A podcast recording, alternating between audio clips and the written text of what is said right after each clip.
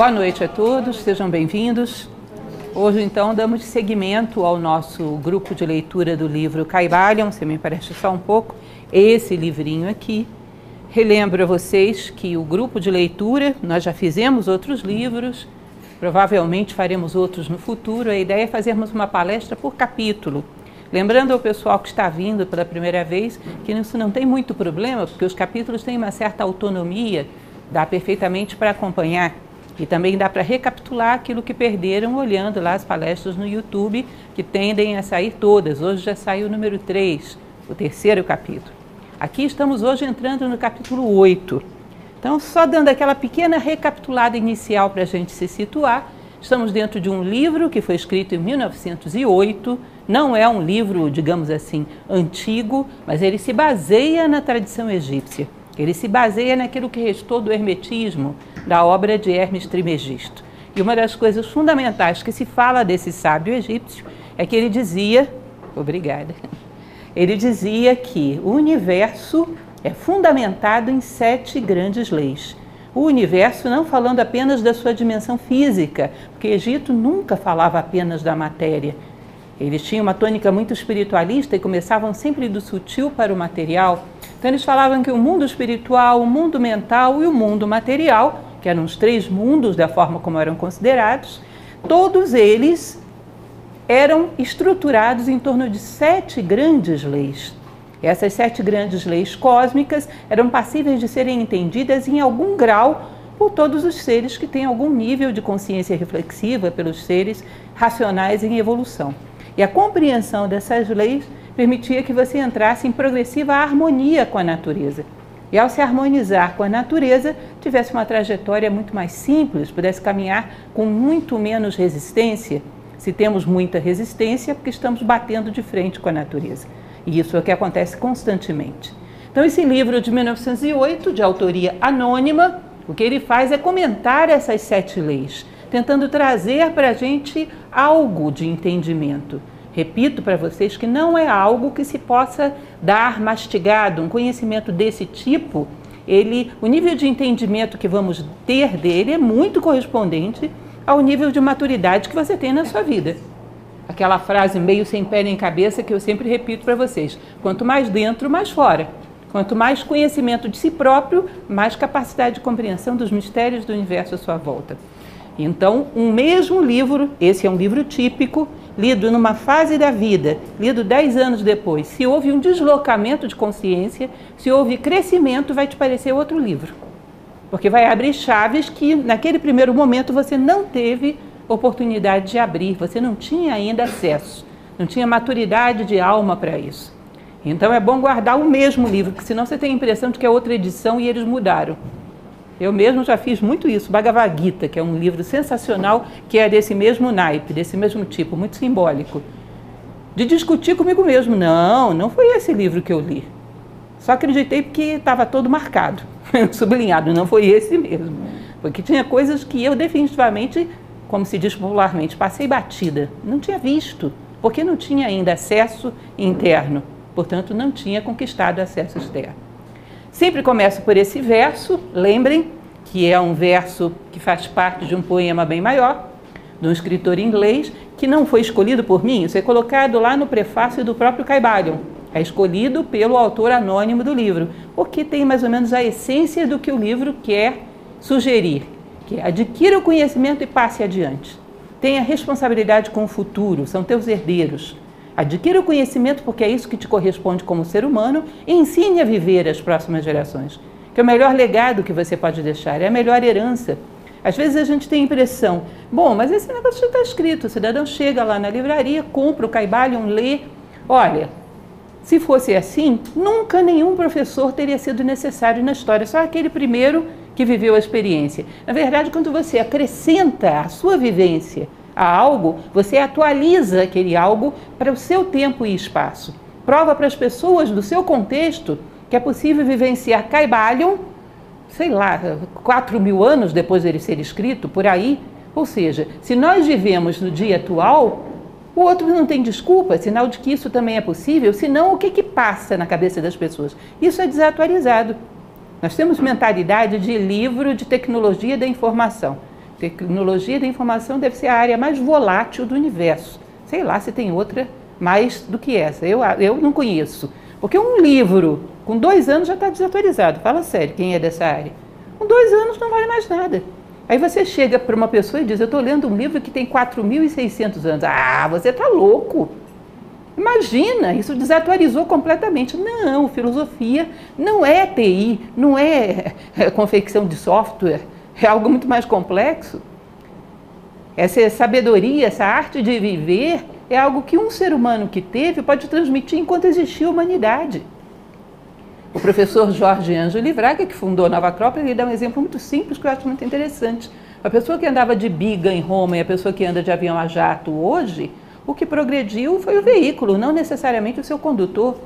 Você não pode saber se o cidadão lá tinha equilíbrio, tinha domínio emocional. Pode ser que tivesse mais do que a gente, que penamos com isso, apanhamos com isso. Pode ser que tivesse mais fraternidade, ou seja, evoluiu a máquina, não necessariamente o homem. E como eu sempre digo para vocês, se evolui a máquina e o homem não, você está chegando mais rápido onde? Talvez no abismo, não é isso? Sumiu o videozinho. Entendem essa ideia? Quem vai para o abismo é melhor ir de bicicleta do que de Porsche. Porque quanto mais devagar você chegar, dá tempo de você repensar.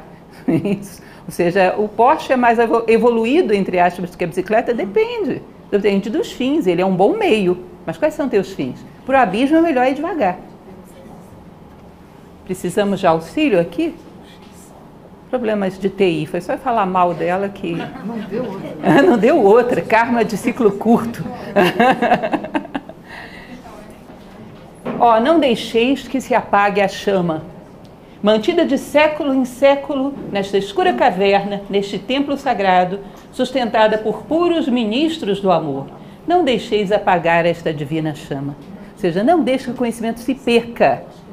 Porque você perder o conhecimento acerca do que é um ser humano, do que é a vida humana, isso não é complicado, precisa encarnar outra pessoa que saiba. E isso, em geral, na história foram poucos. Sabe-se lá o sacrifício de manter esse conhecimento vivo ao longo dos séculos. Custou a vida de muita gente, custou o esforço de muita gente. Mantenha isso vivo, passe o bastão para a próxima geração.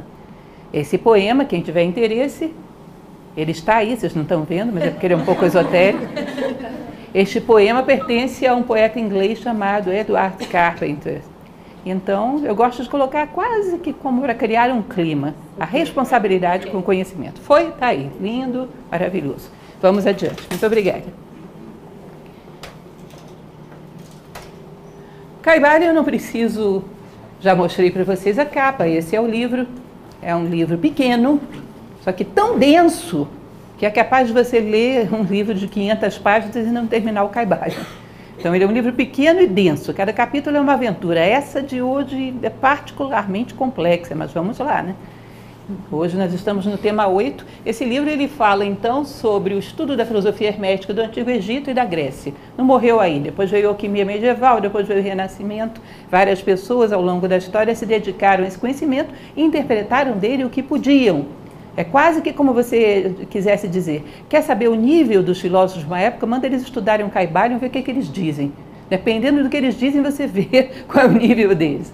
Então, você teve comentários geniais ao Caibalion aí no Renascimento, na escola, é, na Academia Platônica de Carédio, com Marcílio Fitino, com aquela turma que se reunia ali na Casa dos Médicis. É sinal de que eles eram muito bons, inclusive Fitino foi o primeiro a traduzir para o latim essa obra. E hoje estamos tentando entendê-la, mais uma vez, como faremos provavelmente ao longo da história. Imaginem vocês o que é deixar um rastro de pelo menos 4 mil anos. Isso não deve ter sido qualquer pessoa, deve ter sido alguém que é um gigante para deixar uma pegada desse tamanho. Parece que desafia o tempo. Né? E nós temos a impressão de que nada desafia o tempo. Alguns parece que desafiaram. Nós estamos hoje, então, no princípio da correspondência. Capítulo 8. Vocês vão dizer, nossa, não era para estar mais para frente, mas é porque vários capítulos antes ele faz comentários e não avança nos princípios. Hoje nós estamos no capítulo 8, no princípio da correspondência, que basicamente diz o seguinte: os planos de correspondência. O que está em cima é como o que está embaixo, e o que está embaixo é como o que está em cima. Ou seja, existe uma correspondência, não é idêntico, mas é, digamos assim, relacionado, equivalente. É uma mesma lei adaptada a planos diferentes. E esse saber reconhecer que, apesar das circunstâncias parecerem diferentes, é a mesma lei que está atuando, é um aprendizado fundamental para que você aprenda a ler a sua vida. Lembrem aquele exemplo que eu costumo dar muitas vezes, bobinho que só, mas que serve, então eu vou dar mais uma vez o exemplo bobinho, que eu digo para você imaginar que eu quero te dizer alguma coisa, e eu estou no tempo dos Correios ainda, quase que a pré-história, né? O Jurássico. Então eu mando uma carta para você, uma carta amarelinha, compridinha, com uma mensagem lá dentro. Você olha, não gosta de amarelo, rasga, joga fora. Se não leu, eu escrevo de novo.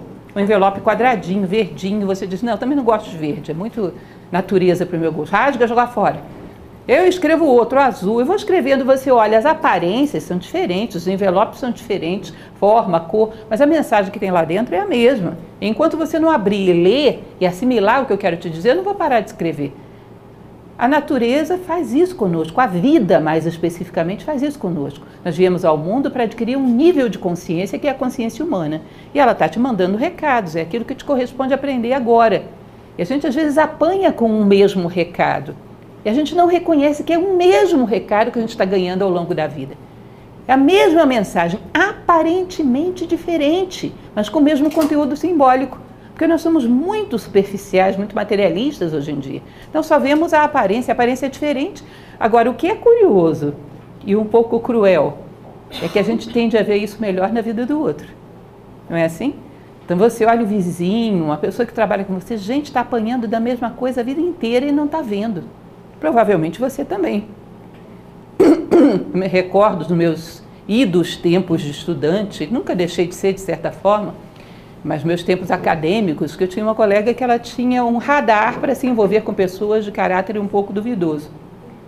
E ela vivia se vitimizando por causa disso. Mas você olhava o perfil dela, o jeito dela, é como se ela tivesse um outdoor na testa, piscando assim, um luminoso.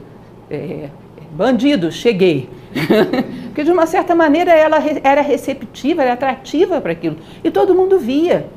E ela não que achava que era vítima de forças ocultas, síndrome de Jânio Quadros, né? Forças ocultas tramam contra mim. E ela tinha uma predisposição a experiências repetitivas. Eu via isso nela perfeitamente, mas não via em mim de jeito nenhum. Eu costumo brincar com os meus alunos que até o porteiro do nosso prédio deve saber dizer do que, que a gente está apanhando pela vida fora. Aí um dia desses um aluno meu veio e me falou, olha, eu vou me disfarçar e vou conversar com o porteiro do meu prédio. e vou perguntar o meu respeito. Achei interessante a ideia, porque realmente nós apanhamos de coisas simbolicamente idênticas, embora com aparências diferentes. Então nós não sabemos o princípio da correspondência. A desordem mental, a desconcentração deve estar presente no tempo, no espaço, no armário, em todo canto deve estar a desordem, na gaveta. E você olha num ponto e diz: Não, eu só sou desorganizado nessa gaveta. A desordem está em todos os planos e a gaveta é um símbolo. E se aprendemos a ler esses símbolos, percebemos quais são os elementos que estão nos travando. E, em geral, somos analfabetos vitais. Temos dificuldades de leitura simbólica, de comunicação com a vida, muito superficiais. Então, o princípio da correspondência ele vai trabalhar exatamente com essa ideia mas ele vai mais além nesse capítulo, porque existe essa correspondência entre a tua desconcentração e o teu armário desarrumado, entre a maneira como você conduz a sua personalidade e a maneira como conduz seu carro, que é um veículo também. Existe essa correspondência nesses níveis práticos da vida. Mas aqui ele vai jogar muito alto, ele vai falar dos grandes níveis, segundo a tradição egípcia, do universo manifestado. Aqui eu coloco um parênteses, que eu vou falar agora e vou repetir daqui a meia hora, porque eu sei que vocês vão esquecer, isso é importante.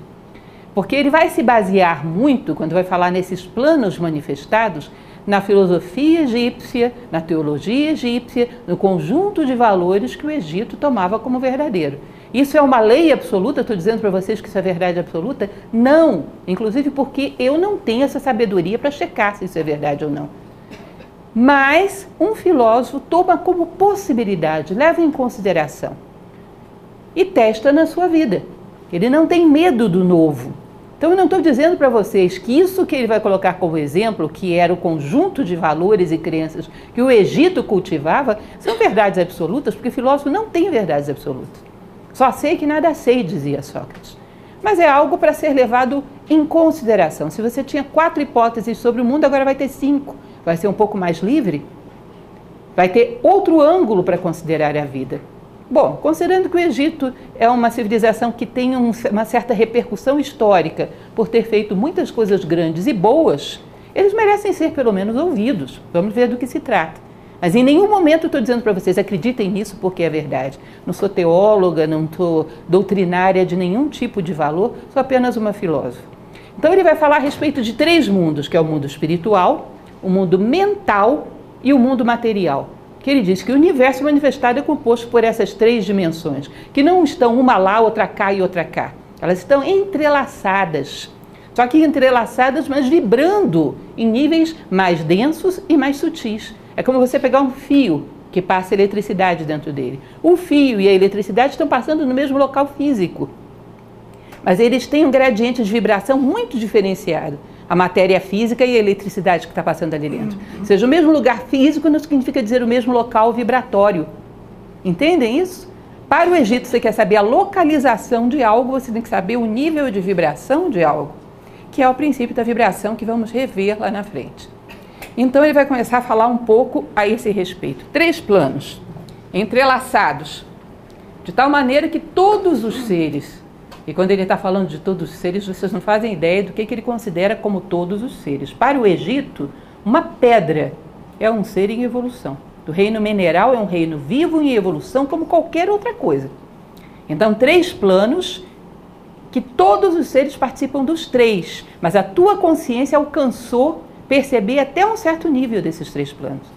Entendam, exemplos bobos. Exemplos bobos são excelentes para memorização para entendimento e para memorização. Você está no supermercado com fome e você tem dinheiro no bolso, mas você não sabe que tem esse dinheiro no bolso. A validade desse recurso é nenhuma, porque ele não te serve, você não está consciente. As coisas dão resultado quando você está consciente delas. Então não adianta eu ter dinheiro se eu não sei disso. Continuo com fome. Então não adianta eu ter plano físico, plano mental e plano espiritual se a minha consciência só alcançou o físico, ou foi até só um nível do mental, ou seja, o que eu sou é aquilo com que eu posso contar conscientemente. A minha identidade tem a ver com onde está vibrando a minha consciência. Então não é que algum ser seja destituído de espírito, por exemplo. Todo mundo tem. Ele diz que até a pedra. Todo mundo tem. Só que a consciência está longe de ter chegado a perceber essa dimensão. Então, para ela, para fins práticos, o espírito não existe. Assim como para a gente, o dinheiro no nosso bolso, para fins práticos, não existe, embora eu tenha. Então, todo o universo composto por três planos, como eu falei para vocês: físico, mental e espiritual, segundo os egípcios. Lembre, não gostaram? www.hermestrimegisto. então, físico, mental e espiritual. E ele diz que existem degraus ascendentes da consciência, passando por esses três planos. E a vibração seria como se fosse uma quarta dimensão. Então você tem para frente, para trás, para um lado, para o outro, para cima, para baixo. Haveria uma outra vibração, que não é o ponto, a coordenada em que você está, mas o quanto você está vibrando. Você pode ter mil seres no mesmo ponto físico, mas cada um vibrando de maneira muito diferente. Tem, pode ter várias pessoas sentadas uma ao lado da outra, elas estão fisicamente uma ao lado da outra, mas a vibração de consciência delas está em outros lugares completamente diferentes. Nunca aconteceu de vocês, de repente, sei lá, terem um amigo que vocês fizeram por correspondência ou que conheceram e depois se mudou para o outro lado do mundo e essa pessoa, embora esteja do outro lado do mundo, está mais perto de você do que o seu vizinho de porta? Isso é comum, né? Então nós sabemos que uma coisa é espaço físico, outra coisa é espaço vibracional.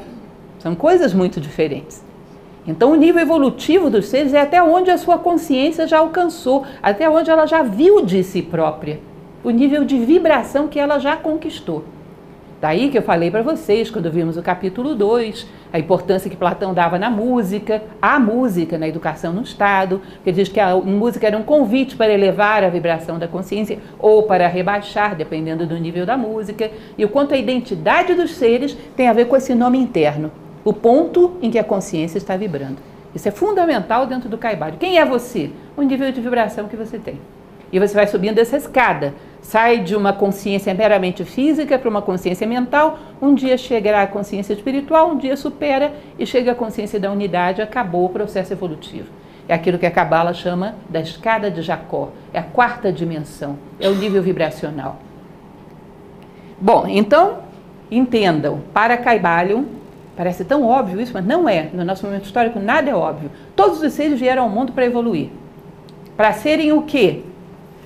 Para conquistarem mais plenamente a sua identidade. Se você é mineral, você vai ser um mineral com uma organização molecular mais perfeita. Se você é um vegetal, também uma possibilidade de expansão de vida maior. Se é um animal também, se é um humano também, seja o que você for, cada coisa tem um ideal e você está caminhando para ele. Existe um ideal desse momento e nós estamos tentando alcançá-lo. Estou tentando ser clara e vocês estão tentando me entender. Quando a gente conseguir essa fusão, esse, esse link, nós estamos vivendo o ideal desse momento. Todas as coisas têm um ideal, uma forma mais próxima do clássico, mais próxima do perfeito. Então todos vocês vieram ao universo para buscar esse ideal que lhes corresponde. Chegou aí, passa para um desafio ainda maior. O universo seria inteiramente em evolução, uma grande escada. Aí ele vai dizer: esses três planos, repetindo, plano físico, plano mental e plano espiritual, só para complicar um pouco a nossa vida, porque a gente não chegou nem a entendê-los muito bem ainda, cada um deles é dividido em sete subplanos. Para o hermetismo, a matéria e energia em grau inferior de vibração. Então, ainda no nosso momento histórico, para, digamos assim, a ciência convencional, matéria é uma coisa, aquilo que é dotado de volume, de massa, energia é outra, aquilo que modifica a matéria. Para o hermetismo, não. Energia e matéria são uma coisa só. Matéria seria energia num nível de vibração mais denso.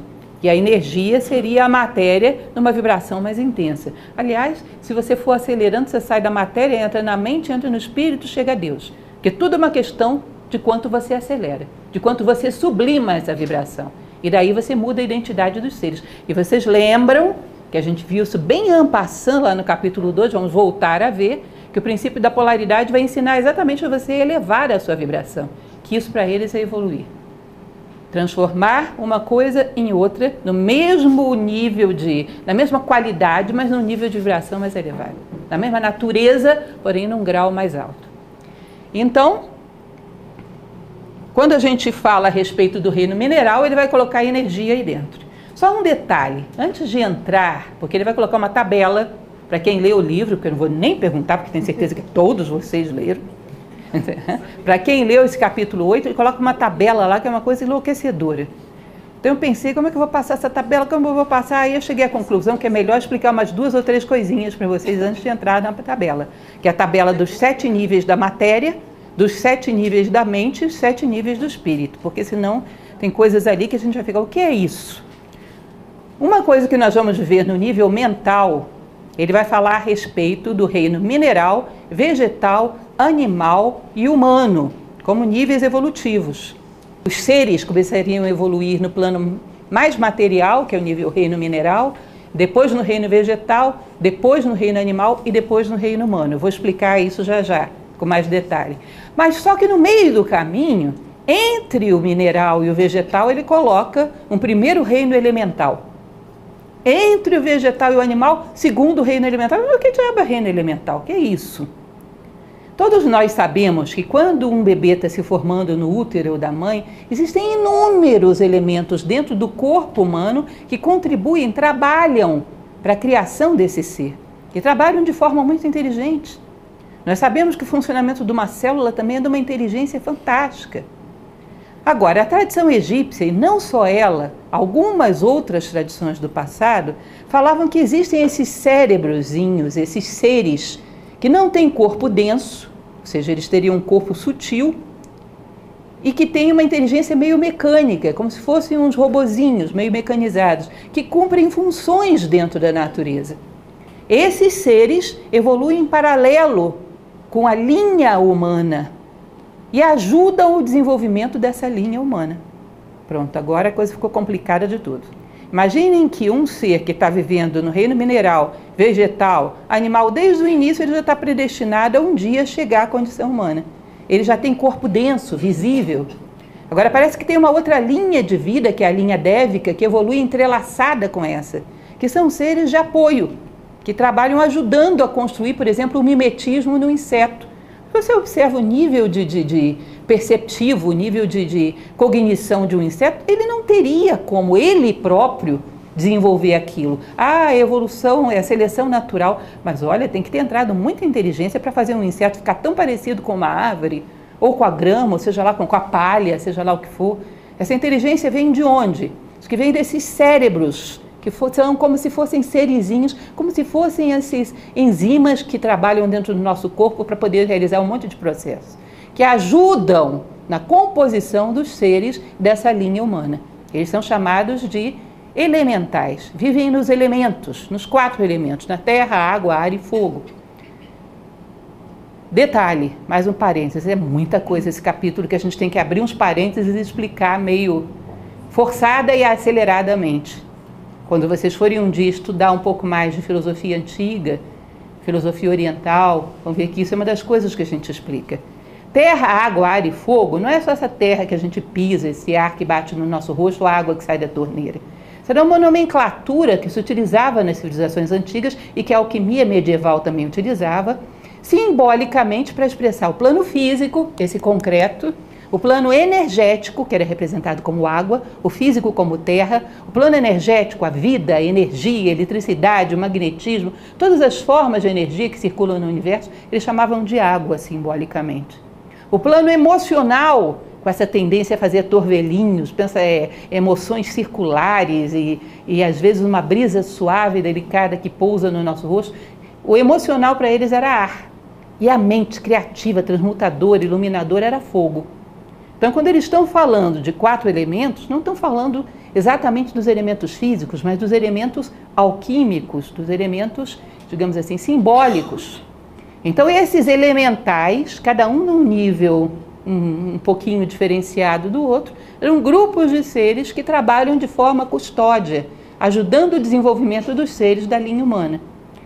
Então, você vai ter elementais, por exemplo, de um primeiro nível que ajudariam na elaboração do reino mineral, de segundo nível que ajudariam na elaboração do reino vegetal, de terceiro nível que ajudariam nas manadas, nos animais, no mimetismo dos insetos, ou seja, seres custódios que trabalham entrelaçados, é como se fosse aquele caduceu de Mercúrio, duas serpentes entrelaçadas, trabalham apoiando a linha humana. Bom, isso eu estou colocando para vocês. É o que se pensava no Egito, é o que se pensa em várias tradições. Não estou colocando isso como verdade absoluta.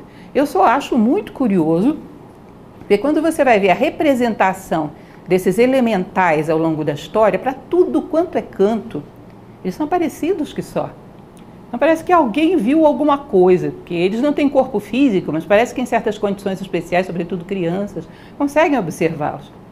Então eu morei na Amazônia, e tive a oportunidade de ver o trabalho de uma pessoa fantástica que vivia junto com tribos de índios e desenhava as coisas que eles estavam narrando ter visto.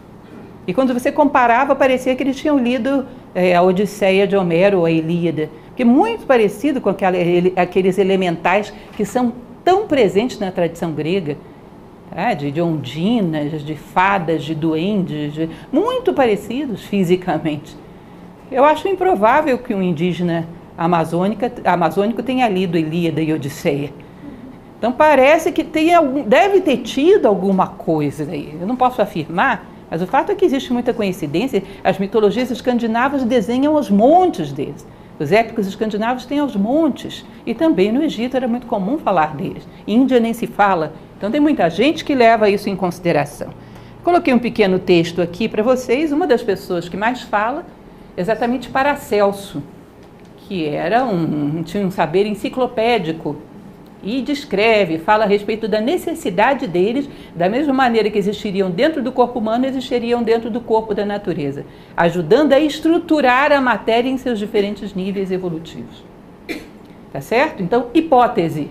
Vocês levam a sério quanto vocês quiserem, mas é importante a gente saber que isso existe para a tradição egípcia, senão não vamos entender a tabela. Então você vai ter o reino mineral e logo depois um reino elemental que ajuda a desenvolver a organização molecular dos minerais para chegarem a um diamante. Aí você vai ter o reino vegetal, logo depois um reino elemental que ajuda a organizar os vegetais até chegarem a uma dicotiledônia.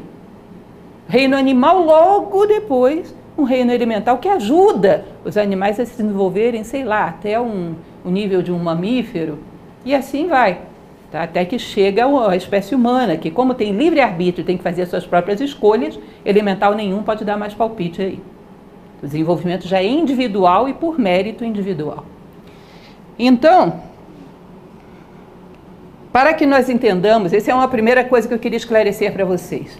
Outra coisa que é importante que eu queria esclarecer para vocês é o que ele entende como evolução. Nós hoje em dia nem acreditar que evoluímos acreditamos. Parece meio é uma coisa engraçada, né? Já contei também, esse exemplo é muito batido, eu adoro os mais batidos, sempre volto neles. Que uma ocasião eu dava aula, dou aula de filosofia já há vários anos, e falava sobre um clássico da tradição indiana, que é o Bhagavad Gita, que narra a guerra, do, a guerra interior do homem contra os seus defeitos. E um aluno meu, muito jovem, chegou para mim e disse: Para quê? Eu falei: Para quê o quê? Para que, eu vou brigar contra os meus defeitos? Eu estou muito satisfeito do jeito que eu sou. E aquilo me deixou perplexa, porque eu não tinha parado para pensar essa possibilidade. Na hora me ocorreu uma ideia meio bizarra. Eu falei para ele: imagina que você queira comprar um aparelho de som. Eu digo para você: eu tenho um ótimo.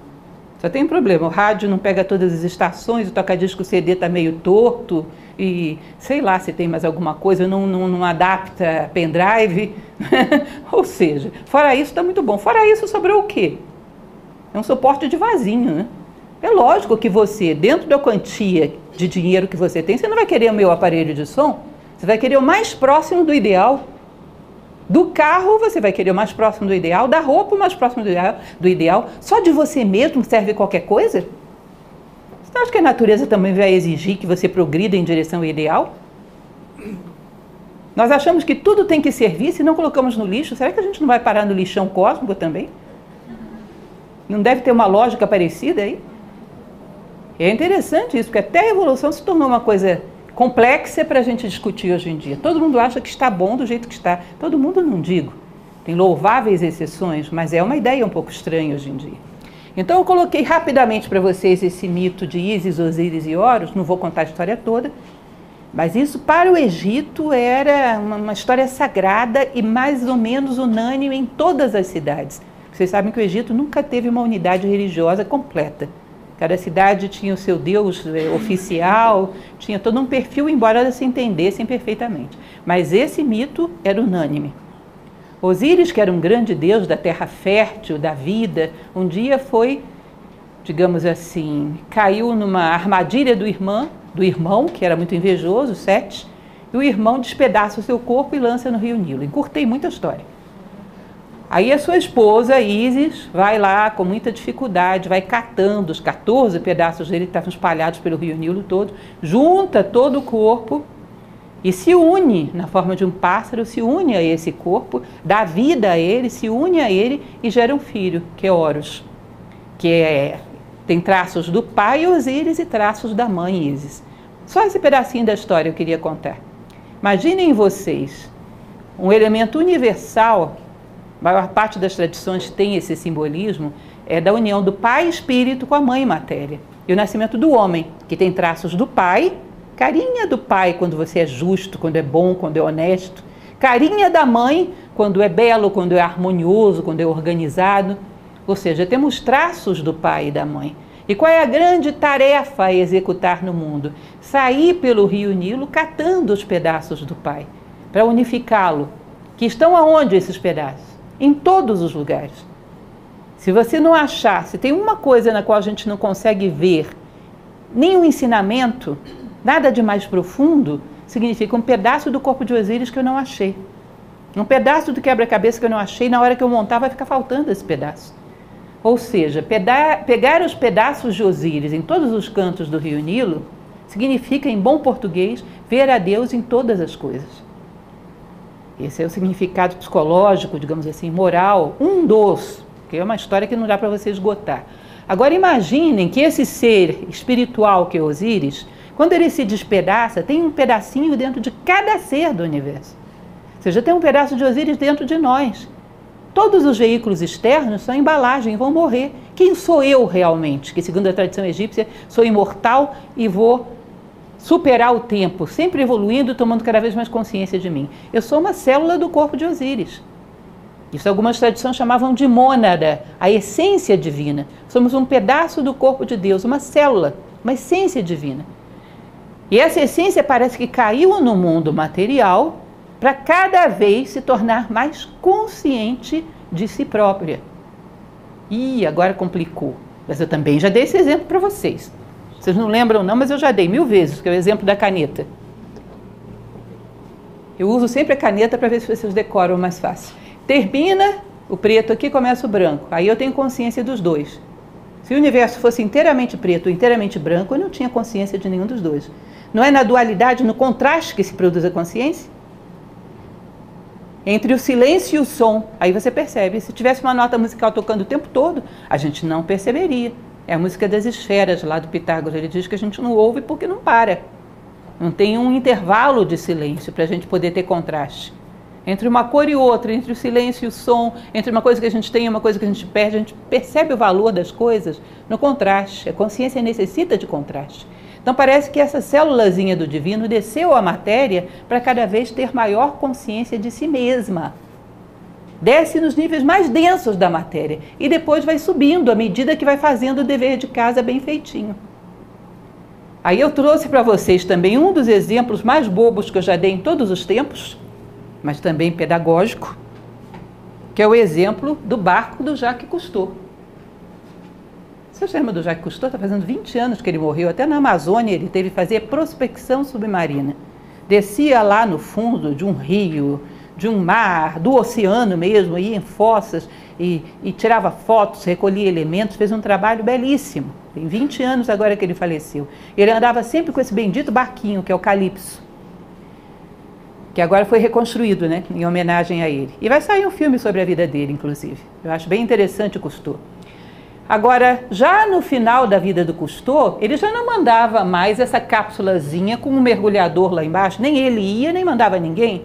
Porque quando ele trabalhava com oceano, forças oceânicas, o nível de pressão é absurdo, estoura a pessoa. É muito difícil você criar uma câmara pressurizada que suporte essa pressão externa da água em níveis muito baixos. Então ele não mandava mais ninguém lá embaixo. O que, que o Cousteau fazia? Ele mandava uma câmera protegida na maneira que era possível, mas uma câmera que descia lá no fundo do oceano. Vocês estão vendo que isso aqui é um olho? Usem um pouco da imaginação de vocês, isso é um olho. A câmera é, descia lá e mandava imagens para o custor que estava dentro do barco. Ah, vi essa profundidade. Digamos que isso aqui seja uma profundidade de 2 mil metros. Já vi, já filmei, já fotografei. Sobe a câmera. 1.500 metros. Vi, fotografei. Sobe a câmera, mil metros. Quando essa câmera chega novamente no navio, ela praticamente mapeou todos esses planos, todos esses níveis de profundidade do oceano. Entendem? Entenderam a história do Jacques Cousteau, que vocês não sabem para que eu estou falando disso, mas vão saber agora? Imaginem que esse pedacinho do corpo de Osíris, que nós somos, que é aquilo que se chama de mônada, a tua essência, é o Jacques Cousteau, nunca saiu do barco, nunca saiu do plano espiritual. que foi que ele mandou aqui embaixo? O olho dele, que é a consciência. A evolução nada mais é do que a evolução da consciência. O que nós somos, sempre fomos, sempre seremos, é uma célula do corpo de Osíris. Uma mônada. Nunca deixaremos de ser, nunca fomos outra coisa, mas a consciência desceu aqui embaixo, mandou o olho dela aqui embaixo. Vi esse nível. Esse nível aqui é, é o que? O reino mineral. Fiquei um tempão no reino mineral, vi tudo que tinha lá. Ah, está registrado, já mandei para o barco lá em cima. É o que Platão chamava de reminiscência essas memórias que te fazem dominar um plano. Entendi, assimilei, plano seguinte. Fui para o nível vegetal, vi como é que funciona a coisa, mandei para cima. Fui para o nível animal, vi como funciona, cada um tem a sua lógica. Aí cheguei ao nível humano. Ou seja, o que desce nos níveis mais densos da matéria e vai subindo e vai evoluindo, seria o olho da nossa essência espiritual, seria a consciência. Uma das coisas mais difíceis de definir que tem. Então, no reino mineral, eu aprendi alguma coisa sobre o plano físico denso, porque o reino mineral lida com isso, com a resistência. No reino vegetal, eu teria aprendido alguma coisa a respeito da energia, porque no reino vegetal trabalha com isso, é a base da cadeia alimentar, gera energia para toda a cadeia no planeta, sabe lidar com as energias. No reino animal, eu teria lidado com as emoções, Quanto mais evoluído é o animal, maior capacidade de requinte no lidar com as emoções. Quando chego no reino, no, no reino humano, estou lidando com a mente, que é a experiência que nós estamos vivendo nesse momento. Mas nós, em essência, ao longo dessa história toda, segundo o Egito, lembrando bem, seríamos o quê? Uma célula do corpo de Osíris. Nunca teríamos sido outra coisa. E a consciência está evoluindo. E diz que vai passar da experiência humana, vai ver mais coisa para frente. Então nós vivemos um reino físico, estamos no reino mental e chegaremos um dia numa experiência espiritual. Mas nada mais é do que a consciência passando por esses planos. Porque o Jacques Cousteau está lá no barquinho dele tranquilo, relax. A consciência está vivendo. O que somos nunca mudou, nunca deixou de ser, nem pode deixar de ser. Senão nunca teria sido. Isso é a lei fundamental da estrutura egípcia. Né? Aquilo que é não pode deixar de ser, como dizia Parmênides também na Grécia. O que somos não mudou nada, mas a consciência foi levando cada vez mais informações. Ok, até aqui? Estamos todos bem, condições normais de temperatura e pressão, tranquilo, podemos seguir. Vocês são muito compreensivos, porque eu ouvindo uma coisa dessa surtaria. Aí vem as tabelas do livro. Ele começa então pelo reino mineral, plano material, perdão. E aí, aquilo que eu falei para vocês, no plano material ele coloca matéria e energia, que para o Egito é uma coisa só, para o Egito é uma coisa só. Então vai desde o mais denso, que é a matéria A, que é sólidos, líquidos e gasosos, Matéria B, formas mais sutis, que eles chamam de matéria radiante, que não é reconhecida ainda pelo homem atual. Ou seja, já no nível B a gente não reconhece, imagina. E a gente só está no plano material. Matéria C, que é a matéria mais sutil e tênue, não reconhecida também para variar. Aí você entra numa coisa que é uma, uma ponte entre a matéria e a energia, que é chamado de éter, substância etérea, substância tênue e elástica que penetra o universo, mediador de ondas e energias. Aí vocês vão dizer, ah, aparece com matéria escura, energia escura. Pode ser, eu não sei, não dou palpite em coisas que eu não entendo. Não sei o que é matéria escura nem energia escura. Eu sei que o éter é uma coisa que faria uma ponte, segundo os egípcios. Aliás, ninguém sabe. Quem é que sabe hoje em dia o que é isso? A gente ainda não sabe, nem, nem tem certeza se realmente existe. Mas paralelos sempre são possíveis. Né? Então, esse éter faz uma ponte entre matéria e energia. Aí vem a energia A, a mais, digamos assim, mais densa, que são essas formas de energia todas que a gente conhece. Então, eletricidade, luz, calor, magnetismo, gravitação, coesão, afinidade química, todas as formas de energia conhecidas pelo homem atualmente são a energia A, a mais densa. A energia B, que são forças mais sutis que agem em fenômenos mentais, então, quando se fala, que eu também não vou apostar nisso, porque é uma mera espe especulação, conjectura, de pessoas que conseguem produzir fenômenos através da mente, seria uma energia desse plano aí, própria do plano mental. E a energia C, que é um tipo de energia muito mais espiritualizada e organizada, que serve à vida, que é utilizada por entes do plano espiritual. Então, essa aí, muito menos, a gente vai saber. Se nem a matéria B a gente não sabe, que dirá a energia C. Né? Então, são os, todos os sete níveis do plano material. Lembrem que ele está colocando essa tabela para dizer que em todos eles valem leis equivalentes. Esse é o princípio da correspondência. O que funciona lá na matéria mais densa, por isso que eu falo para vocês, o armário organizado te dá pistas até do nível psicológico, do nível mental. Que valem mais ou menos leis equivalentes. Pode parecer bizarro, mas observem a si próprios. Olhem os rastros que vocês deixam no mundo e depois façam paralelos e ver se é ou não é. Não servirás a dois senhores ao mesmo tempo. Eu não conheço uma pessoa com grande lucidez mental que também não tenha uma organização boa no plano físico, tanto no tempo quanto no espaço. E aí ele vai passar para o plano mental. Lembrem, tem seres evoluindo aí ou seja, nós temos um corpo físico, mas a nossa consciência já está vibrando lá no plano mental. Tem seres cuja consciência ainda está vibrando no plano material, no plano energético. Né?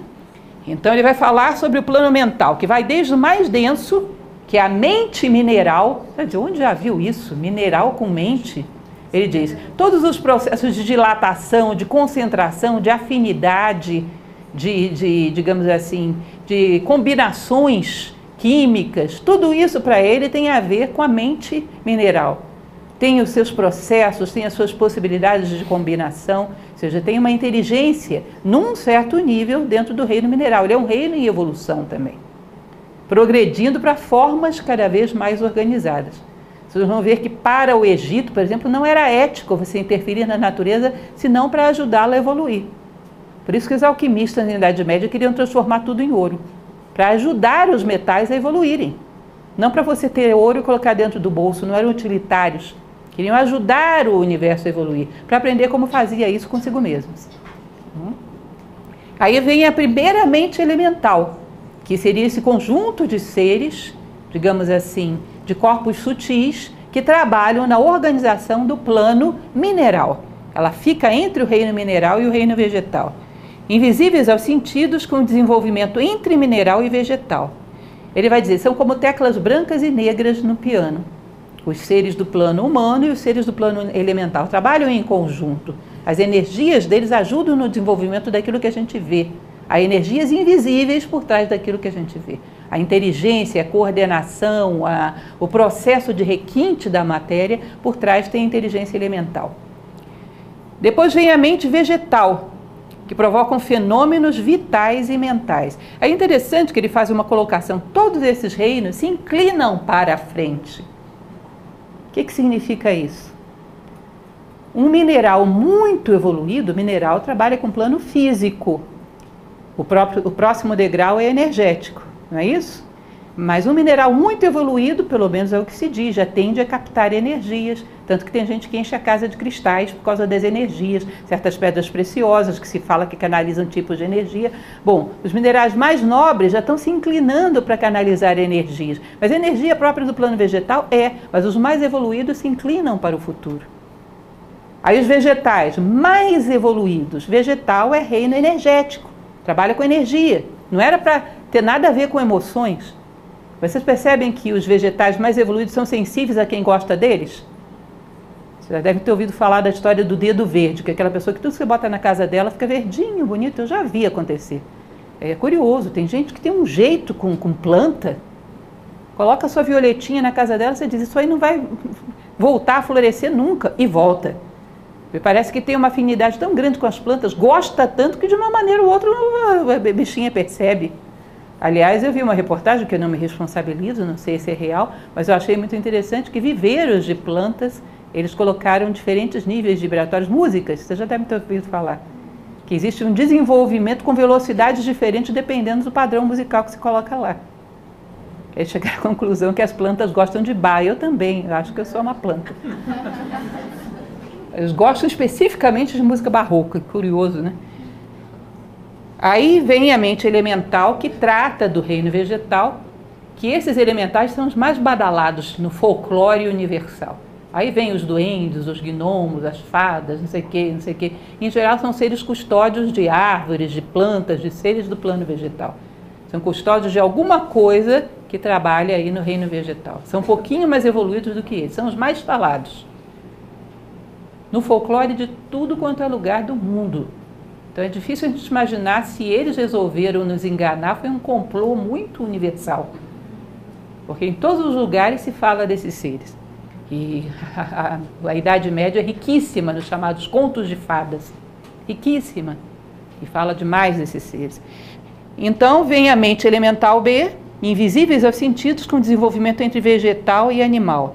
Depois vem a mente animal, obviamente trabalhando segundo a tradição egípcia, chamado reino animal, trabalha em função de dois grandes objetivos: sobrevivência e perpetuação da espécie. E desenvolve todo um requinte para garantir esses dois objetivos. Percebam que a humanidade muitas vezes vive só pela mesma coisa, que com mais requinte, mas a mesma coisa. Sobreviver e procriar, com mais conforto, mais high-tech. Mas no final das contas é a mesma coisa. Esse é um objetivo de vida animal. Então aí seria a mente animal, outro degrau, né? o quinto degrau. A mente elemental que cuida dos animais, ou seja, a mente elemental C, invisíveis aos sentidos com desenvolvimento entre animal e humano. Mais uma vez, rica presença deles nos folclores. Em manadas, cuidando de animais, muito comum no folclore universal. E por fim, a mente humana, sete níveis dentro da mente humana. Só uma curiosidade: todo mundo não se inclina para frente? Ou seja, os animais mais evoluídos não se inclinam para ter. Parece que pensa, só falta falar. Você não fala isso do seu cachorrinho, do seu gatinho?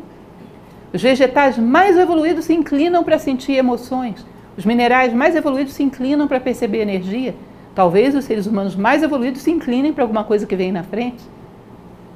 Daí é, o fato de que esses grandes mestres, esses grandes sábios da história, sejam tão virtuosos, sejam tão morais, sejam tão éticos em tudo que fazem, tão estéticos na sua ação. Parece que se inclinam para algum degrau que vem depois da condição humana. Todo mundo, para poder ter um referencial, se inclina para o degrau de cima. E é natural que o ser humano também busque isso. Alguma coisa muito bela, muito nobre, a sabedoria, como um arquétipo. Né? Então, diz que a mente humana, dentro de cada um desses degraus, não é só na mente humana, nos três mundos no mundo físico, no mundo mental e no mundo espiritual dentro de cada degrau ainda tem mais uma divisão septenária. E diz que o homem, no atual momento, a maioria está aí no quarto degrau da mente humana. Mas, quarto para quinto degrau. Mas tem gente que acelerou, porque o ser humano evolui individualmente, com mérito individual. Portanto, tem possibilidade de seres dispararem na frente. Tem seres que já têm um nível de sétimo degrau de mente humana. Sábios, já houve sábios na história da humanidade. E que, em geral, fazem isso exatamente para ajudar quem vem atrás. Fazem por fraternidade. Você vai, vai ser difícil vocês verem um sábio na história egoísta. Eles evoluem exatamente para ser um farol no final do caminho, ajudar o pessoal que vem atrás. Porque a evolução humana consiste exatamente em percepção progressiva da unidade que é Deus. Então você não pode chegar mais perto da unidade e estar dividido. Então mede-se muito pelo nível de fraternidade. Parece que já houve seres muito lá na frente no domínio da mente humana. E aí vem um plano que é totalmente desconhecido para a gente, que é o nível de vibração espiritual. Que são aqueles seres que já ultrapassaram a condição humana. Por exemplo, um mestre, um sábio perfeito, já completou tudo o que a condição humana poderia ensinar para ele. É um primeiro nível espiritual. Você se imagina uma coisa dessas? Você está dentro do Egito. Para eles, a coisa mais preciosa do mundo era Hermes Trismegisto. Mas se você perguntasse onde é que Hermes Trismegisto estava, estava só ali, ó. primeiro degrau espiritual. Mestres e adeptos. Tinha um monte de gente na frente dele. um monte de seres na frente dele. É interessante isso, né? A mentalidade. Genial Hermes Trismegisto, mas onde é que ele está? Só ali, primeiro degrau espiritual. Ainda tem muito que caminhar o pobre do Hermes Trismegisto, muita coisa pela frente. Então, esse primeiro nível espiritual seria exatamente esses seres que superaram a condição humana pelo tanto de sabedoria que tinham, pelo tanto de fraternidade que tinham, que eles chamam de mestres e adeptos. Depois vem aquilo que é chamado de grande hierarquia de hostes angélicas, seres ainda mais puros e mais espirituais. Detalhe: todos esses seres comprometidos com quem vem atrás. Isso é uma característica de quem evolui. Pensa como todo. Pensa na escada como um todo e não só no seu degrau. Vence o egoísmo, vence a separatividade, porque está se aproximando do uno. Então tem que cada vez mais vencer a separatividade. Depois do ser fica tudo muito parecido. É tudo deuses. Ele só coloca uma explicação aí que esse espiritual ser esses deuses têm atributos inimagináveis, interessados na evolução dos seres. Sua intervenção ocasional criou lendas, crenças, tradições e parábolas religiosas. Ou seja, quando eles intervêm no mundo humano tentando, de alguma maneira, ser referenciais para puxar os homens para cima, isso ficou imortalizado como grandes feitos da história, como momentos grandiosos.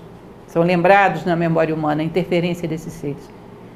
E não dá nem para a gente imaginar o que sejam, porque até um mestre de sabedoria já é difícil a gente imaginar. Já está muito acima da condição mediana do ser humano. E aí vem espiritual D, espiritual E, EFG.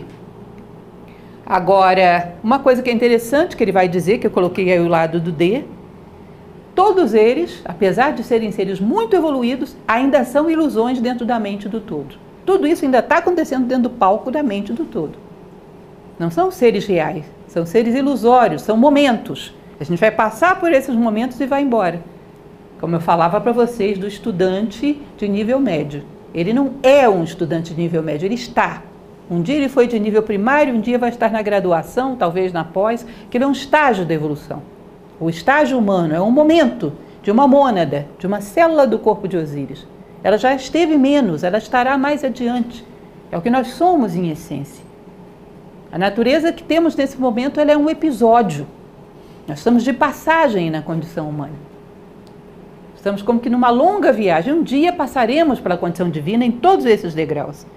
E diz que mesmo esses seres que já chegaram ao nível de sabedoria que seria um espiritual G, eles permanecem para ajudar quem vem atrás. Eles ficam já não mais porque o mundo físico tem muita coisa para oferecer para eles, mas por um ato de misericórdia, para iluminar quem vem atrás.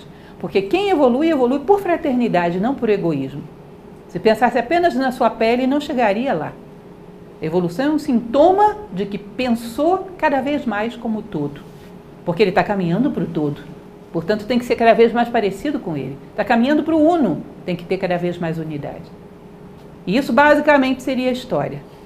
Sobrevivemos todos?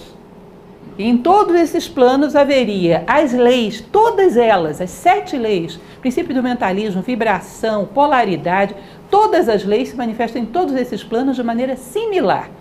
Nenhum desses planos tem uma lei que só funciona aqui, exclusiva, não. Em todos os três mundos e nos seus sete subplanos, são as mesmas sete leis que trabalham. Que se você entende delas, elas vão ser úteis para você, esteja você em que nível estiver.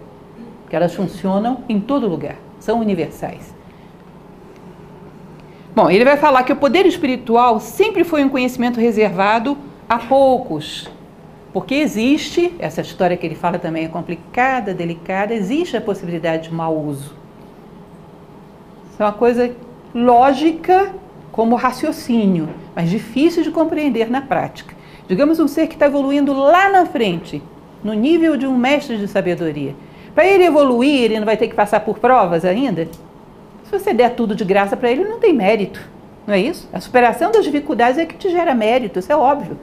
Para que você tenha algum mérito na tua escolha, você tem que, ter, tem que ter tido a possibilidade de errar, não é isso? Tem 10 alternativas, você escolheu a correta, ó, parabéns. Eu só tinha uma alternativa, você escolheu a correta, que mérito tem isso? Então, em todos os níveis, existem provas, existem dificuldades a serem superadas. E se existem provas e existem dificuldades a serem superadas, existe a possibilidade de não superá-las. Existe a possibilidade de problemas em todos os níveis. E diz que quanto mais conhecimento o homem detém, quando ele, num determinado momento, não passa nas provas e opta pelo egoísmo, pode usar esse conhecimento para fins egoístas. O conhecimento pode se tornar meio para fins egoístas. E quanto mais a pessoa sabe, mais perigosa fica.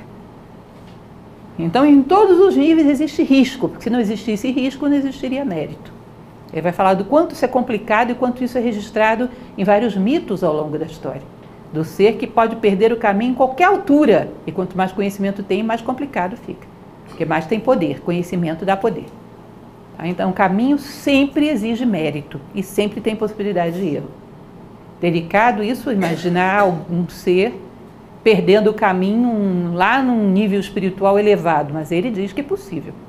Então, eu tento a tomar como possibilidade, embora eu não consiga imaginar. E por fim, para fecharmos esse nosso capítulo de hoje, bem em cima da hora, pontualidade suíça, os sete princípios herméticos operam em todos os três planos e os seus sete graus. Já falei para vocês. Então não é só a correspondência.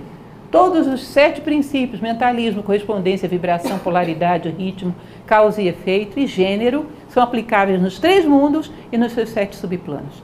Ou seja, a lei ultrapassa, passa por dentro de todos os níveis de manifestação e chega do outro lado, levando os seres à unidade.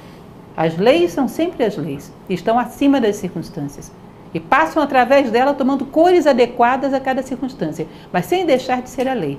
E se você é capaz de ver mais profundamente do que as cores superficiais das coisas, você vai encontrar as leis em todos os cantos do universo, inclusive dentro de você. E é para isso que estamos aqui, né? tentando encontrar essas leis na nossa vida e vendo onde estamos infringindo e onde estamos nos harmonizando com elas. E hoje é isso. Próxima semana teremos já o capítulo 9, que é o princípio da vibração. Eu espero que vocês estejam lendo, porque vai ficando cada vez mais ligeiramente complicado. Ligeiramente. Hoje foi só um pouquinho, né? E realmente ajuda muito se você já vem com esse capítulo lido.